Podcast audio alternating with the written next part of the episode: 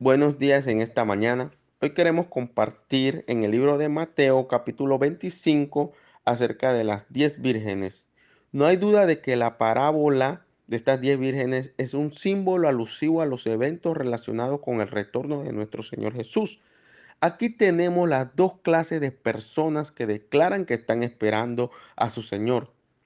Se les llama vírgenes porque profesan una fe, las lámparas representan la palabra de Dios, el aceite es un símbolo del Espíritu Santo. En esta parábola, las diez vírgenes salieron a recibir al esposo. Mateo 25, 1 al 2. Entonces el reino de los cielos será semejante a diez vírgenes que tomando sus lámparas salieron a recibir al esposo y cinco de ellas eran prudentes y cinco insensatas.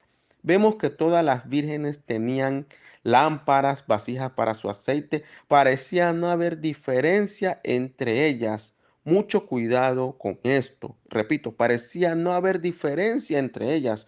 Esto es lo mismo que ocurre con la iglesia que vive precisamente antes de la venida del Señor. Todas tienen conocimiento de la palabra, han oído el mensaje de la venida de Jesús y esperan confiadamente su aparición. Pero sucede algo en esta parábola ocurre que hay un tiempo de espera. Esta fe de cada una de ellas es probada y cuando se oye el clamor, he aquí el esposo viene, salid a recibirle. Cinco están preparadas y cinco no están preparadas. Asimismo como muchos cristianos hoy en día no están preparados para la venida del Señor.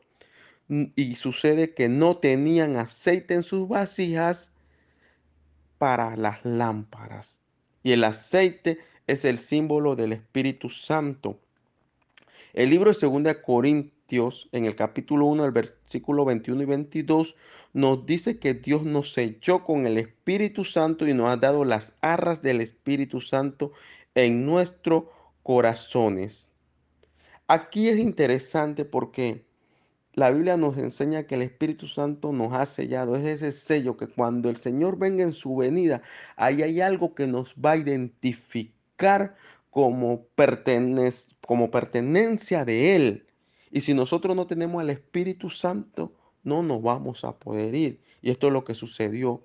No tenían el Espíritu Santo consigo cinco de ellas. Y es importante resaltar que la clase representada por las vírgenes insensatas manifiestan respeto por la verdad de la palabra del Señor, la han defendido, pero su problema consiste en que no se han rendido a la obra del Espíritu Santo. No han permitido que su vieja naturaleza sea quitada, han seguido con sus viejas prácticas desde antes de convertirse a Cristo. Recibieron a Cristo, pero no entregaron todas esas cargas, no entregaron sus luchas y se contentaron con una obra superficial. Verdaderamente no conocen a Dios y no han mantenido una verdadera comunión con Él y por lo tanto no estaban preparadas. En cambio, las prudentes sí estaban preparadas esperando ese momento tan anhelado.